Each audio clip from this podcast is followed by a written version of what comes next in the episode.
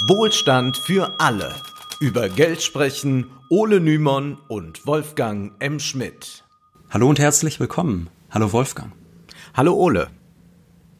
Wolfgang, die Resonanz zu unserer letzten Folge, zur Corona-Episode, die war gigantisch. Und deshalb wollen wir uns heute nochmal einigen Aspekten widmen. Die sind vielleicht letzte Woche ein bisschen zu kurz gekommen. Und wir wollen auch eine kühne Prognose heute aufstellen. Werbung. Ist das schon an? Test. Test. Teste die beste. Linke, überregionale Tageszeitung. Junge Welt. Jetzt drei Wochen gratis lesen. Endet automatisch. jungewelt.de Wir haben ja letzte Woche vor allem untersucht, wie bestimmte Erzählungen auf die Wirtschaft wirken. Wie wirkt die Angst vor dem neuen Virus auf den DAX und wie lässt sich die Angst politisch ausnutzen. Aber nun wollen wir uns ansehen, was den Bürgern vielleicht bevorsteht, gerade denen, die nicht wohlhabend sind. Fangen wir mal anders an. Letzte Woche war bei Markus Lanz Hans-Werner Sinn zu Gast. Hans-Werner Sinn, einer der bekanntesten Ökonomen des Landes, der hat dort seinem Spitznamen Professor Unsinn wieder einmal alle Ehre gemacht. Er meinte, dass eine Wirtschaftspolitik, die die Nachfrage stimulieren will, nur weil das früher mal geklappt habe, falsch sei. Dieser Vorschlag, die Nachfrage etwa durch eine Senkung der Mehrwertsteuer zu erhöhen, äh, jetzt in der Krise, dass das das Gebotene ist, gerade damit eben Leute wieder auf die Idee kommen zu konsumieren. Das wird ja von einigen Ökonomen und Politikern vorgetragen. Auch liebäugeln jetzt manche sogar mit Helikoptergeld. Also man könnte Schecks vom Staat an die Bürger verteilen, damit sie wieder konsumieren. Die Voraussetzung ist natürlich, muss man jetzt an dieser Stelle deutlich sagen, dass die Geschäfte dann wieder, wenn man diese Maßnahmen ergreift, alle geöffnet haben. Sonst wäre das äh, kontraproduktiv und jetzt wäre es in jeder Hinsicht kontraproduktiv, wenn man das tun würde. Aber auf lange Sicht da kann das durchaus vernünftig sein, über Helikoptergeld nachzudenken. Wir haben ja dieses Konzept Helikoptergeld schon in der Episode 11 einmal ausführlich besprochen. Ja, aber jemand wie Hans-Werner Sinn, der möchte von solchen Maßnahmen natürlich nichts wissen. Und bei Lanz sagte er, und da muss man jetzt wirklich ganz genau hinhören, was er da sagt, denn es ist wirklich der helle Wahnsinn. Er sagte, man kann jetzt keinesfalls sagen, immer die gleiche Medizin. Gas geben, Nachfrage stimulieren, den Leuten Geld in die Hand geben, damit sie kaufen. Das ist in diesem Fall völliger Unsinn. Geld haben sie ja doch genug. Wir haben also eine Liquiditätsschwemme in Europa durch die europäische Zentralbankpolitik. Daran liegt es doch nicht. Ja, das Geld, das wird nur so auf mein Konto gespült, dank der äh, EZB. Ich ja. zum Beispiel musste ja letzte Woche noch ein neues Konto eröffnen, weil das alte voll war. Ähm, und du weißt ja, Ole, dass ich viele Vorträge halte, die fallen nun leider aus. Aber das ist alles gar kein Problem. Überhaupt, warum klagt jemand? Wir bekommen ja ständig das Geld von quasi Christine Lagarde oder wie Wolfgang Schäuble sagt, Christine Lagarde höchstpersönlich überwiesen. Wolfgang? Ich nicht? Ja. Ich ja, scheine irgendwas falsch zu machen. Du machst irgendwas falsch. Ähm, man muss jetzt klipp und klar sagen, das sind Fake News, was da erzählt wird. Es sind nicht nur die viel gescholtenen Politiker wie Donald Trump, die gerne einmal zu Märchen greifen, sondern auch Ökonomen wie Hans-Werner Sinn. Und Markus Lanz, der ja eigentlich immer dafür kritisiert wird, dass er niemanden ausreden lässt, der sagt hier kein Wort.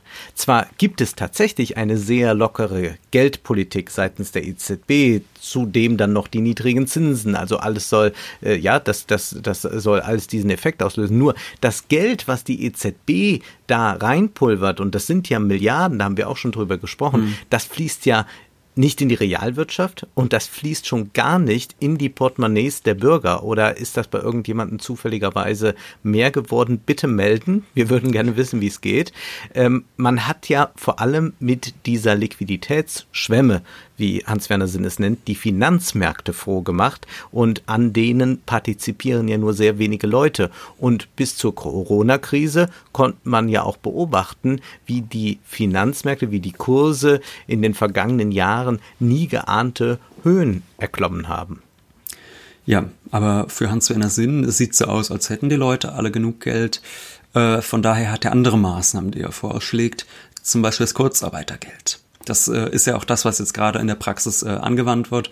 Äh, das ist eine Leistung des Staates, die Unternehmen entlasten soll. Also wenn Unternehmen in einer Krise, und das kann halt auch ein exogener Schock, wie beispielsweise Corona sein, wenn die Unternehmen wissen, hey, wir können unseren Mitarbeitern jetzt nicht mehr so viel Beschäftigung oder vielleicht sogar gar keine Beschäftigung bieten, was jetzt auch der Fall sein wird, dann können diese Unternehmen Kurzarbeitergeld beantragen. Das heißt, sie gehen zur Bundesagentur für Arbeit und die zahlen dann den Lohn fort. Und das ist auch an sich sinnvoll, denn so können die Unternehmen vielleicht eine kritische Phase überstehen und wenn sich dann alles beruhigt hat, dann können sie ihre Arbeiter wieder normal einstellen. Also grundsätzlich haben wir da überhaupt nichts gegen diesen Vorschlag, den auch Hans-Werner Sinn befürwortet. Aber es gibt da ein Problem. Es werden nur 60 Prozent des ausgefallenen Nettolohns den Arbeitnehmern erstattet. Das heißt, wenn die Betriebe gar keine Arbeit gerade haben, müssen ihre Angestellten von 60 Prozent ihres sonstigen Lohns leben. Nehmen wir da etwa mal die Hotels. Viele Reisen fallen jetzt aus. Urlaubsreisen, aber auch Dienstreisen und der ganze Rattenschwanz, der da dranhängt. Viele Veranstaltungen, die eigentlich in Hotels stattfinden, Betriebsfeiern, vielleicht auch Abibälle. Äh, all das fällt ins Wasser und nun sollen die Beschäftigten von 60 Prozent ihres Lohns leben. Ja, das ist offensichtlich ein großes Problem, denn in diesem Bereich gibt es sehr viele Menschen, die kein hohes Einkommen haben. Ja. Ähm, und es gab dann im Tagesspiegel ein Interview mit dem Gewerkschafter Guido Zeitler und der arbeitet eben genau in diesem Bereich, äh, im Hotelbereich und er sagte, die Kurzarbeit ist ganz wichtig. Doch wie das bislang vorgesehen ist, wird das nicht reichen. Eine Fachkraft im Hotel verdient rund 2000 Euro brutto. Mit einem Kurzarbeitergeld von 60 Prozent des Nettoeinkommens kann die oder der nicht lange leben. Wir brauchen hier eine Aufstockung, zumindest für die unteren Einkommen. Und an dieser Aufstockung müssen sich dann eben auch die Unternehmen beteiligen, meint Zeitler. Aber so etwas schlägt unser Hans-Werner Sinn selbstverständlich nicht vor. Wozu auch, Wolfgang? Die Leute haben ja das Geld dank der EZB. Ja, schön wär's. In Wahrheit ist es so, dass die meisten Bürger so radikale Senkungen ihres Einkommens nicht hinnehmen können. Viele leben von Monat zu Monat. Ähm, das ist ja etwas, was man sehr gut äh, immer wieder hört ähm, bei Steve Bannon, also der ähm, ehemalige Trump-Stratege. Der sagt ja sehr deutlich, na, wir haben eine große Generation von jungen Menschen, die konnte sich keinen Besitz aufbauen, die hat nicht große Rücklagen, sondern die arbeitet und mit dem Lohn reicht es dann bis zum Ende des Monats und dann muss man wieder arbeiten und dadurch ist eine große Unsicherheit da, die dann jemand wie Bannon auch populistisch ausnutzen kann. Aber wenn man dann eben von dem wenigen jetzt noch äh, Geld wegnimmt, dann ist das wirklich eine ganz desolate Situation. Und diese Senkungen, die werden mutmaßlich kommen, denn wir müssen uns klar machen, der wirtschaftliche Schaden, den das Virus anrichtet, der ist jetzt schon ordentlich, aber der kann noch ganz enorm wachsen. Wir haben letzte Woche schon erklärt, warum das Virus an den Aktienmärkten für Angst sorgt. Die Anleger glaubten, dass durch das Virus Lieferketten unterbrochen werden könnten und dass viele zu Hause bleiben müssen. Daher verlieren die Wertpapiere dann an Wert, denn es geht ja um Erwartungen in die Zukunft und wenn diese Zukunft nicht rosig aussieht, dann reagieren die Aktienmärkte entsprechend. Man muss sagen, genau diese Erwartungen, die scheinen jetzt gerade einzutreten. Ja, viele Länder sind ja schon dabei, ihre Grenzen zu schließen, sodass Lieferketten auf jeden Fall unterbrochen werden. Äh, wir sehen aber auch, dass die Schulen und die Kindergärten geschlossen werden. Das bedeutet natürlich dann, dass die Eltern sich um die Kinder kümmern müssen, denn die Kinder können ja nicht einfach mal äh, zu den Großeltern abgeschoben werden, denn die sind ja Risikogruppe. Das ist ja genau das, was nicht passieren ja. darf. Das heißt, viele Eltern können dann nicht arbeiten, die müssen zu Hause bleiben. Äh, kann man ja mal probieren, irgendwie zu Hause Homeoffice zu machen, während die kleinen Kinder um einen rumwuseln, wird wahrscheinlich wahnsinnig gut funktionieren. Konzerte und Sportereignisse, die werden in Zukunft abgesagt werden, also generell alle Massenveranstaltungen. Man kann davon ausgehen, dass Reisen gestrichen werden. Wir erleben jetzt ja schon, äh, dass der Flugverkehr immer mehr zum Erliegen kommt und so weiter und so fort. Also wir könnten jetzt hier noch 10 Minuten, 20 Minuten, eine Stunde lang ausführen, was alles lahmgelegt wird. Äh, aber man kann es mit einem Satz zusammenfassen, Deutschland wird lahmgelegt werden, so wie die Länder um uns herum ja auch schon. Und Ich scheue mich nicht, es an dieser Stelle zu sagen, eigentlich hätte Deutschland schon viel früher lahmgelegt werden müssen, mhm. um entsprechend zu reagieren. Das Virus kam ja jetzt nicht mehr überraschend hier an. Wir sprechen da seit Anfang Januar ganz deutlich drüber hier in Deutschland. Die Medien waren voll davon, damals hat man noch sehr beschwichtigt, aber wir müssen ja von der Regierung und ihren Leuten ausgehen, dass sie ähm, gewisse Vorgänge antizipieren kann, vorausschauend plant, äh, wirklich denkt, was passiert bei uns in zwei, drei Monaten. So muss ja eigentlich Politik äh, betrieben werden, aber das scheint eher nicht der Fall zu sein. Andere Länder haben ja uns gezeigt, wohin diese Corona-Krise führt. China zuerst und dann Italien, womit dann auch hier dem letzten klar gewesen sein muss, dass das nicht irgendwie äh, vor unserem Kontinent hier Halt macht. Und man hätte meines Erachtens bereits Ende Januar radikal in Deutschland reagieren können. Und sicherlich hätte man sich da erstmal mit unbeliebt gemacht. Man hätte vielleicht auch äh, gesagt, na ja, das sind jetzt Überreaktionen. Damals war noch nicht so das Verständnis da. Aber das ist dann auch ein Risiko, das Politik mal eingehen muss. Denn äh, andererseits, wenn es darum geht, den Sozialstaat zu zerschlagen oder so, dann macht man ja auch mal radikale mhm. Maßnahmen. Da hat man kein Problem damit.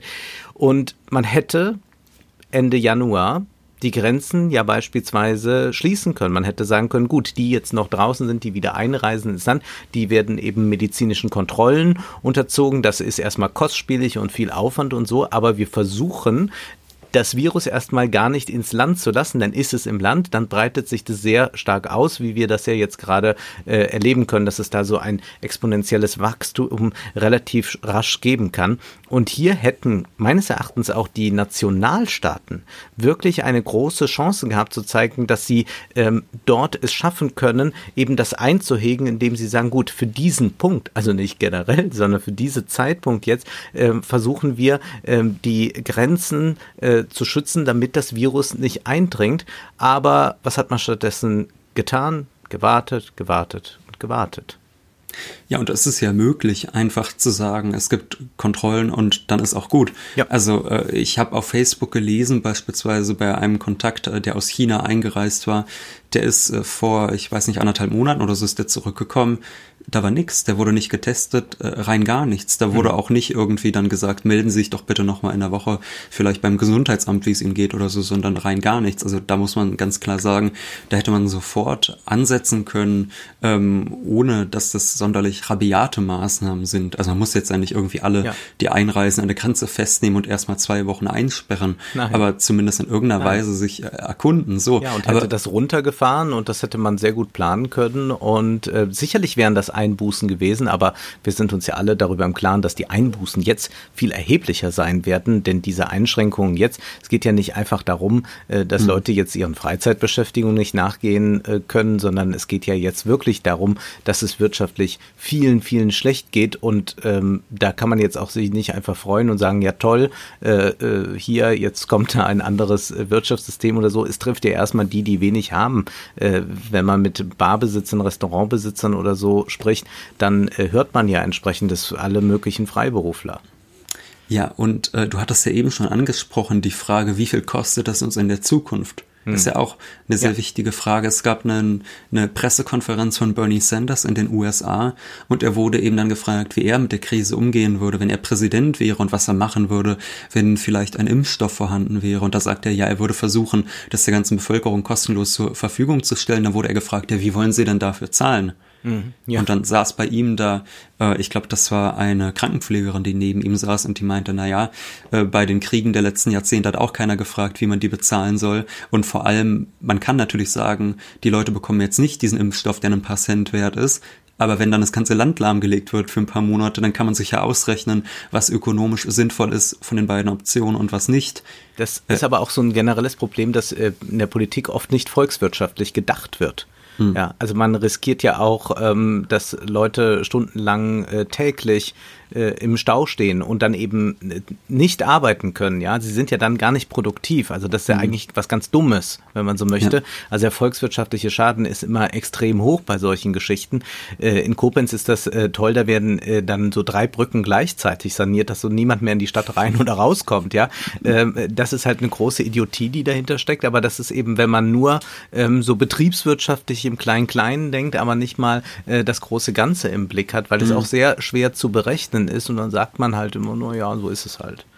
Aber das große Ganze ist genau äh, das richtige Stichwort. Also man hat das Gefühl, dass es für unsere regierenden Politiker völlig unvorstellbar ist, ja. dass einfach mal ein paar Wochen alle zu Hause bleiben, um den Ausbruch, Ausbruch einer Epidemie zu entschärfen. Ja? Da wartet man lieber, bis es zu spät ist.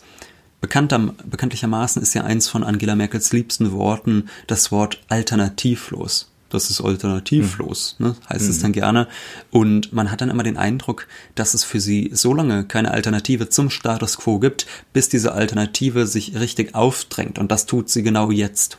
Ja, die Regierung schaut dann lange zu, schaut äh, verlegen, was machen denn die anderen, müssen wir da nachziehen. Irgendwann steht man dann mit dem Rücken zur Wand und dann reagiert man zögerlich, man spricht Empfehlungen, man sagt also, wir wollen ja jetzt äh, bald, also die Bars, die sollen in zwei Tagen, ach ja, dann doch erst in drei Tagen geschlossen werden mit den Geschäften. Da spricht man erstmal Empfehlungen aus. Also das ist äh, sehr eigenartig, wie da reagiert wird. Also gerade dieses Beispiel, ähm, das, da sind dann auch welche zurückgerudert etwas wieder. Äh, in, in manchen Ländern zum Beispiel ist natürlich auch dieser Föderalismus, der da äh, sehr, sehr lahm ist, dass man also erkennt, man muss Bars und äh, Geschäfte, die nicht mhm. notwendig sind, schließen und sagt, sagt aber dann, ja, das machen wir in zwei, drei Tagen.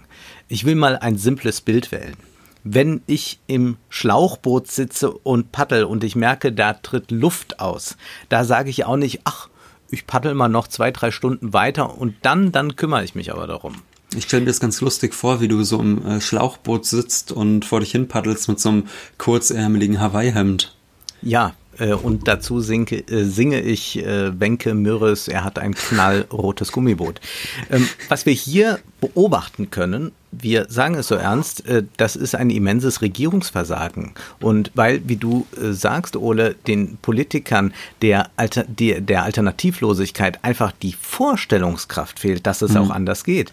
Ähm, ich muss dabei immer wieder an einen Satz denken des Philosophen Frederick Jameson, der sagte, wir können uns eher das Ende der Welt vorstellen als das Ende des Kapitalismus.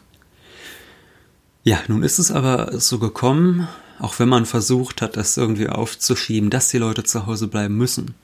Und wir haben eine Menge Menschen, die Einbußen allein werden.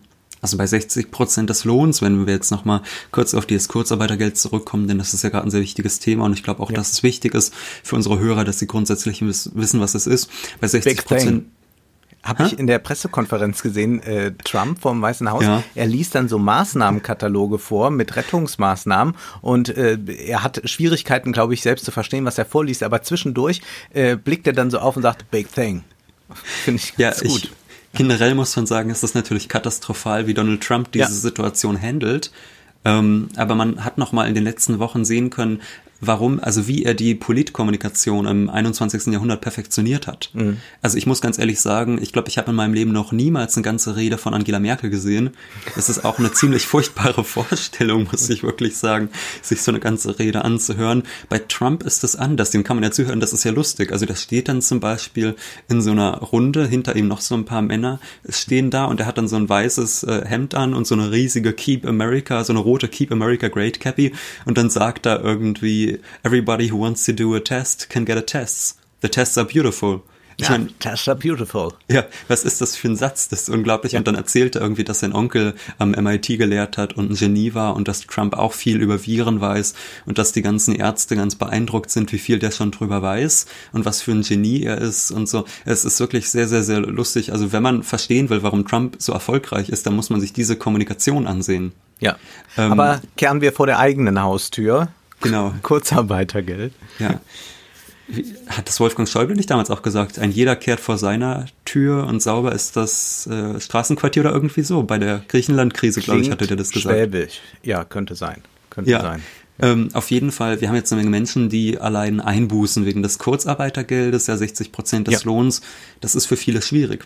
Ja. Wenn man seine Miete zahlen muss oder meinetwegen äh, vielleicht ein Haus abbezahlen muss, äh, Lebensmittel für die ganze Familie kaufen muss, das ist ganz, ganz, ganz schwierig, dann äh, mit 40 Prozent weniger Lohn klarzukommen. Die Menschen planen ja damit. Und jetzt, ich meine, das sind ja noch die Menschen, wo man sagen kann, gut, die sind jetzt verhältnismäßig in Anführungszeichen privilegiert, vielleicht, also die mit einem sogenannten Normalarbeitsverhältnis. Mhm. Aber was ist jetzt mit denen, die keine äh, solchen Verträge haben? Was ist mit freien Kunstschaffenden? Was ist mit Menschen wie dir, Wolfgang, die Vorträge halten, die jetzt alle ins Wasser fallen? All diese Menschen brauchen schnell und unkompliziert Hilfe. Es wird auch nicht jeder von diesen Menschen Ersparnisse haben, also ganz, ganz sicher nicht. Gerade Künstler leben ja häufig sehr prekär. Und dann kommt ein Hans-Werner Sinn und meint, äh, die Leute hätten ja genug Geld. Und das ist wirklich der blanke Hohn.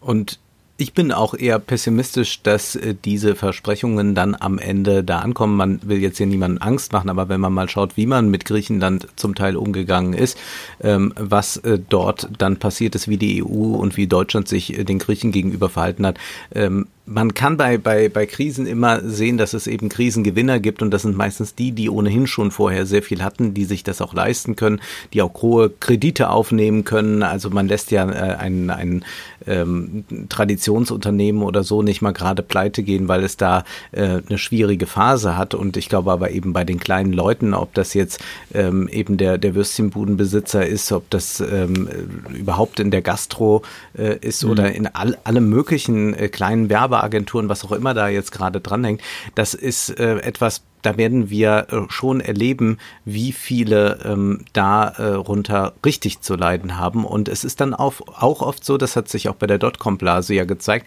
dass diejenigen, die schon groß waren, dann eigentlich diese Krise zwar auch erstmal spüren, aber danach noch größer werden und dass aber äh, der Markt äh, in Anführungszeichen gereinigt wird von denen, die ohnehin nicht so stark waren. Und das ist eben ein ganz, ganz großes Problem. Also wir konnten da auch eine, eine Verschärfung von Konzernstrukturen dann nach der Krise erleben, eben weil sich die Kleinen nicht halten konnten und auch für sie nicht genügend Rettungsmaßnahmen da waren. Also da muss die hm. Politik, glaube ich, sehr, sehr klar handeln und muss nicht nur den DAX froh machen. Ähm, Aber wir wollen nicht nur meckern, Wolfgang. Ja, die Leute nein, sagen immer, wir nein. meckern so viel, kritisieren wir, so viel. Wir wollen es gibt milde optimistisch sein. Ja, lass ja. uns milde optimistisch sein. Etwas. Das ist jetzt äh, ja, es wird zur Disposition gestellt. Ja, es gibt eine überfällige Diskussion, die endlich geführt wird. Und zwar geht es um die schwarze Null. Damit ist ja gemeint, dass der deutsche Staat nicht mehr ausgeben soll, als er einnimmt, also sich nicht neu verschulden darf. Ja, und dieses Dogma, das dominiert seit vielen Jahren, vor allem nach der Finanzkrise von 2008. Da hat man schnell so getan, als wäre das größte Problem äh, die Staatsverschuldung gewesen. Das hat man nicht nur in Griechenland so behauptet, sondern äh, auch in Deutschland. Äh, Schulden gelten für viele Neoliberale als ganz, ganz böse. Und das ergibt ja auf den ersten Blick auch Sinn. Also wir alle machen ungerne Schulden. Schon im Begriff Schulden steckt ja die Schuld. Mhm. Aber ein Staat, der funktioniert eben nicht wie ein normaler Haushalt. 2009 wurde in Deutschland sogar eine Schuldenbremse eingeführt, die im Grundgesetz verankert wurde. Das ist sehr praktisch, denn selbst wenn eine Regierung gewählt werden würde, die nun gern die Staatsverschuldung erhöhen möchte und dazu auch demokratisch eigentlich legitimiert wäre, dann wäre das dann gar nicht mehr so ohne weiteres möglich. Eine Grundgesetzänderung ist ja immer deutlich schwieriger wieder ähm, rückgängig zu machen mhm. oder beziehungsweise dann wieder das Grundgesetz ja. erneut zu ändern, als einfach die Änderung eines normalen Gesetzes. Ja, es gibt ein großartiges Buch, das können wir jedem empfehlen, der jetzt vielleicht äh, zu Hause sitzt und äh, überflüssige Zeit hat. Und zwar, äh, das heißt Gekaufte Zeit von Wolfgang Streeck. Das ist ein sehr spannendes Buch über die Krisen der letzten Jahrzehnte. Und ähm, da beschreibt eben Streeck diese, äh, diese Form der Politik sehr pointiert. Also, dass man quasi versucht, wie zum Beispiel bei der Schuldenbremse, ähm, die im Grundgesetz festgeschrieben wird, dass man da versucht, ähm, die Wirtschaft von der Demokratie abzukoppeln. Also dass man dann meinetwegen sagt, okay, äh, selbst wenn eine Partei gewählt wird, die die Staatsausgaben wieder erhöhen will, dann können die das gar nicht, weil das Grundgesetz es ihnen verbietet. Das ist so eine Form der Politik, äh, mhm. wo das Wirtschaftliche und das Demokratische voneinander abgekoppelt werden soll. Und äh, Streeck schreibt in gekaufte Zeit, die Auflösung der Spannung zwischen Kapitalismus und Demokratie sowie die Etablierung eines dauerhaften Primats des Marktes über die Politik müssen deshalb in erster Linie durch inkrementelle Reformen der politisch-ökonomischen Institutionen betrieben werden. Durch den Übergang zu einer regelgebundenen Wirtschaftspolitik, zu unabhängigen Zentralbanken und einer gegen Wahlergebnisse immunisierten Fiskalpolitik, durch Verlagerung von wirtschaftlichen Entscheidungen in Regulierungsbehörden und Gremien sogenannter Experten sowie durch verfassungsförmig installierte Schuldenbremsen, mit denen Staaten sich und ihre Politik über Jahrzehnte, wenn nicht für immer, rechtlich binden sollen. Was heißt das? Die Demokratie soll also von der Wirtschaft entkoppelt werden oder die Wirtschaft von der Demokratie durch mhm. unabhängige ja. Zentralbanken, so dass die gewählten Regierungen keine eigenständige Politik mehr betreiben können, durch eine Expertokratie und durch die Einführung von Schuldenbremsen in die Verfassungen, so dass normale Wahlen nicht zu wirklichen Veränderungen mehr führen können. Der Neoliberalismus selbst ist quasi dann Teil der Verfassung. Mit dem britischen Politikwissenschaftler Colin Crouch könnte man das Ganze als Postdemokratie bezeichnen. Gut, und da wissen wir jetzt quasi, wie, wie sind wir überhaupt dazu gekommen, dass die schwarze mhm. Null so zum Fetisch der deutschen Politik wurde. Das war ein Prozess der Enddemokratisierung der Wirtschaft.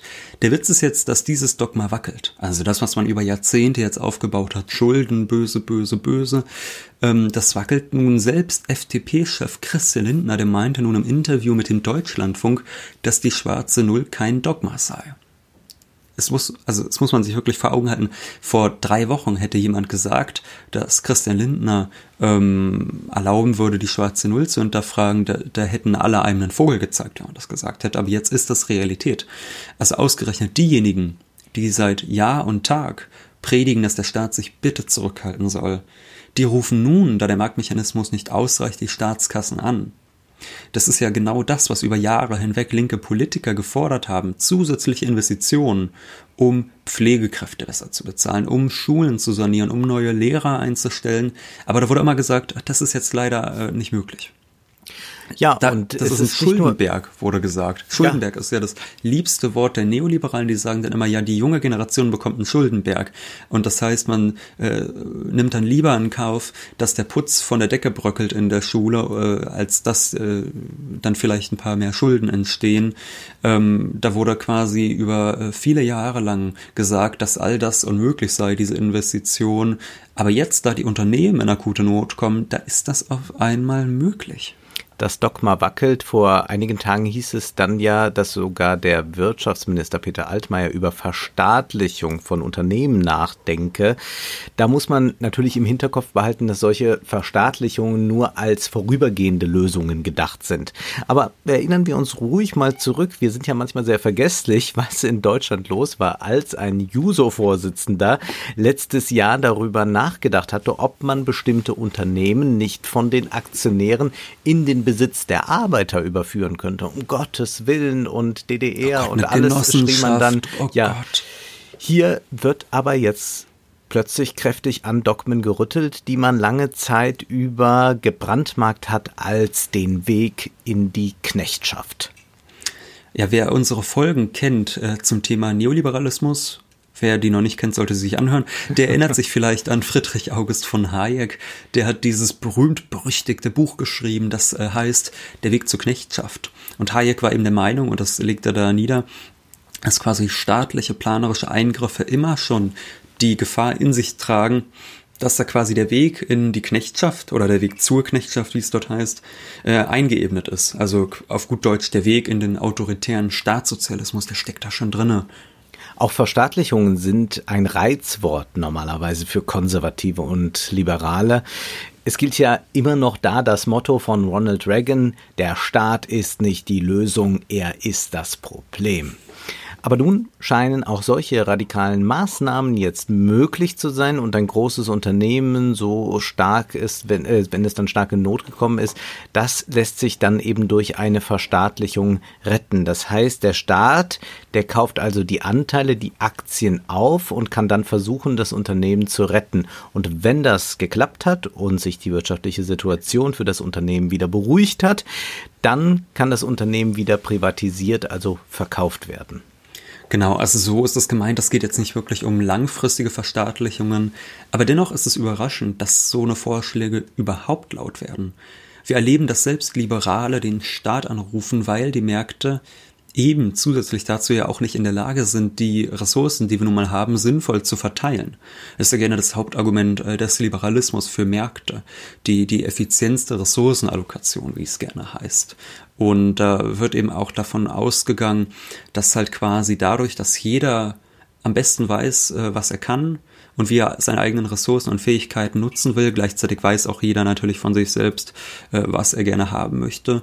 Und deshalb, so lautet die, so lautet die Idee, ist eine freie Marktwirtschaft die beste Wirtschaftsform, ähm, weil sie eben für die effizienteste Nutzung ähm, der Ressourcen sorgt. Ja, die Märkte. Da wird auch Hans-Werner Sinn wahrscheinlich jetzt wieder warm ums Herz, wenn man nur das Wort Markt sagt. Und bei Märkten, da wird dann immer gerne so ein Bild heraufbeschworen, dass die Selbstheilungskräfte besitzen. Mhm. Ähm, da ist dann manchmal eine unsichtbare Hand, die auf magische Weise eingreift. Äh, diese Märkte, die sind etwas Harmonisches, aber wir sehen jetzt gerade in einer Krise nochmal überdeutlich, dass das eine bloße Illusion ist. Und wir wählen deswegen mal ganz bewusst ein kurioses Beispiel aus den USA. Die New York Times berichtete, dass zwei Brüder in Tennessee nach dem ersten Corona-Todesfall in den USA alle Desinfektionsmittel, die sie so finden konnten, aufkauften, um die Mittel dann viel, viel teurer auf Amazon zu verkaufen. Ja, da sieht man, äh, wie also hier versuchen äh, Leute eine Krise auszunutzen und dann kann sich eben äh, nicht jeder diese Desinfektionsmittel leisten. Aber es gab da ein Problem. Amazon hatte nicht weil die so gut sind, sondern weil es öffentlichen Druck gab, dann aber mhm. dafür gesorgt, dass Händler, die besonders unverschämte Preise für eben solche Mittel verlangen, diese dann nicht mehr verkaufen können. Und nun sitzen die Brüder vor einer Garage voller Desinfektionsmittel mit mehr als 17.000 Flaschen und damit können sie aber nichts anfangen. Trinken kann man es ja nicht. Ja, aber zumindest ist das Haus jetzt wahrscheinlich keimfrei, würde ich denken. ja.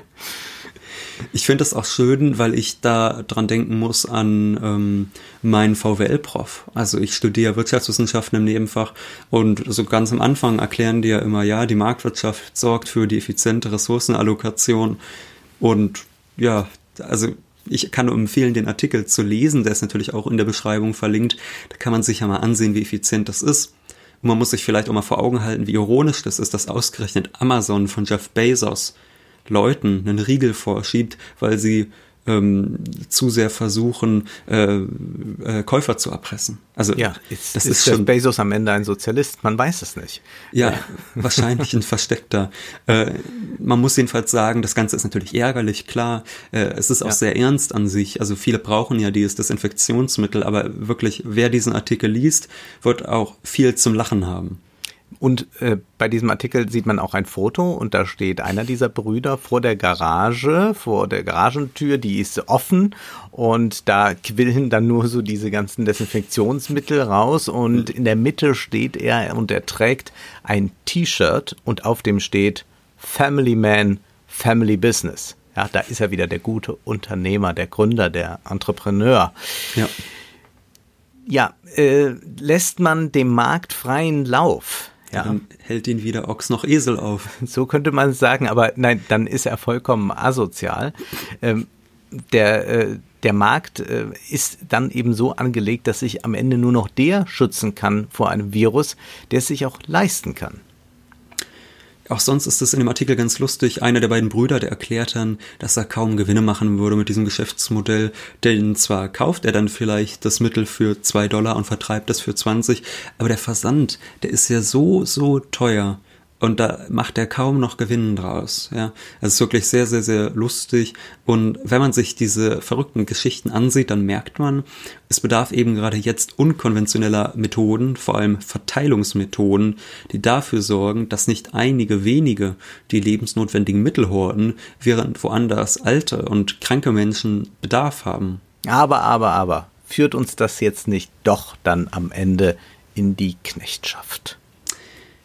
Ich sag's mal so, ich habe eher das Gefühl, dass uns gerade äh, die Marktmächte zumindest in diesem spezifischen Fall in die Knechtschaft führen würden. Ja. Von daher ähm, ist es dann auch folgerichtig, dass diese Ideologie jetzt gerade so ein bisschen auf den Kopf gestellt wird, dass ähm, quasi selbst Liberale gerade Zweifel haben, ob das wirklich gerade alles so läuft, äh, so läuft, wie es laufen sollte. Wir können nur hoffen, dass es noch nicht zu spät ist für diese Erkenntnis. Ja, wenn wir nach Italien blicken, da sieht es sehr dramatisch aus und da sind die äh, Krankenhäuser vollkommen überlastet. Mhm. Wäre auch nochmal ein eigenes Thema, wer schon so alles vorgeschlagen hat, dass man doch Krankenhäuser äh, in Deutschland so viele gar nicht braucht und das könnte man doch mal halbieren. Na, Spahn ähm, hat das sogar noch ein paar Wochen nach Ausbruch von Corona in China vorgeschlagen. Ja, Hab ich vorhin gesehen. Ja, äh, Jens Spahn äh, ist aber jetzt ein bisschen ja an der Leine von Mutti Merkel. Insofern kann er, glaube ich, jetzt nicht mehr allzu viel anrichten. Ist schon mal äh, viel geholfen. Ähm, aber es ist äh, dramatisch, gerade für die älteren Mitbürger wird es dramatisch in Deutschland werden. Deswegen gibt's ja jetzt auch glücklicherweise schon Nachbarschaftshilfen, die dafür sorgen, dass die Älteren eben jetzt nicht auch noch einkaufen gehen müssen, nicht in Risikozonen gelangen, sondern daheim bleiben können. Das ist richtig, aber noch wichtiger wäre auch wirklich eine flächendeckende Versorgung für alle Betroffenen. Und denken wir da an Länder wie, wie Griechenland, ja, äh, da hat man eben äh, vor zwölf Jahren äh, die Griechen dazu gezwungen, eben radikale Einschnitte in die Staatsausgaben, in den Staatsausgaben vorzunehmen.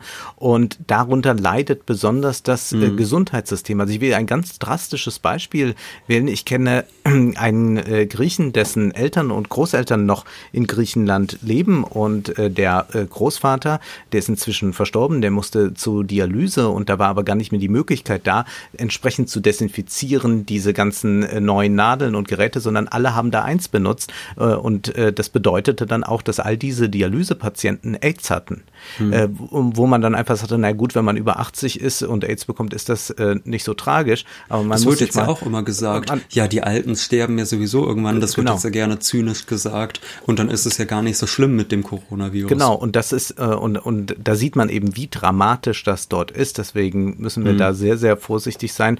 Ähm, und ich würde sagen, erstmal den äh, EU-Pulli im Schrank lassen. Also die Auswirkungen sind heute katastrophal und das Ganze könnte sich eben dann auch bei diesem sozialen Kahlschlag, den wir über, äh, erlebt haben in solchen Ländern äh, wie Griechenland, das könnte sich jetzt eben noch sehr stark rächen. Ja, da wurde wirklich, äh, den Griechen wurden damals Vorgaben gemacht, äh, damit sie die Kreditpakete bekommen, ähm, dass dann gesagt wurde, ihr dürft nur so und so viel Geld äh, für Gesundheit ausgeben und danach ist dann das System zusammengebrochen. Und diese Politik wird, selbst wenn man jetzt sagt, Schulden sind vielleicht doch nicht so schlimm, selbst dann wird diese Politik immer noch schlimme Nachwirkungen haben und Opfer zählen. Und das könnten in Griechenland ganz schlimme Monate auf die Bevölkerung zukommen, aber auch hier in Deutschland könnte das unangenehm werden und vor allem für die älteren Bürger ganz, ganz problematisch. Und deshalb ist es dann, finde ich, auch so ärgerlich, wenn dann immer so getan wird, als wäre das so ein individualistisches Problem. Ja. Von wegen, wir helfen uns alle nett gegenseitig in der Nachbarschaft. Also ich bringe auch gerne meinen Nachbarn äh, die Einkäufe. Also darum geht's mir nicht, da mache ich gerne äh, mit.